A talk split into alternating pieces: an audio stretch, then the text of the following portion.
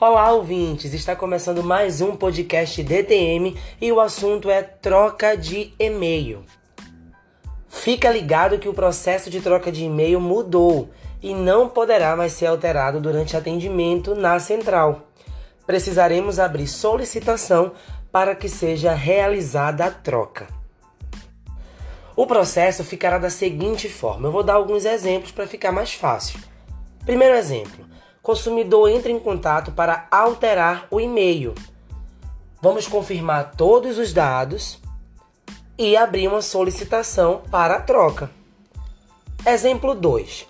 Quando o consumidor solicita abertura de registro e durante a confirmação de dados ele erra o e-mail, nós vamos abrir uma solicitação para alteração e prosseguir o atendimento pois esse erro não vai impactar no atendimento daquele consumidor. Ah, e neste caso será aberta duas solicitações: a relatada pelo consumidor e a outra para a troca do e-mail.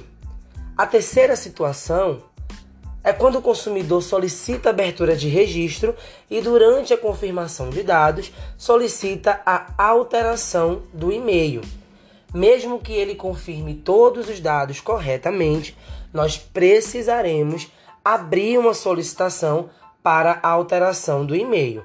Neste caso, também serão duas aberturas de solicitações, a relatada pelo consumidor e a outra para a troca do e-mail.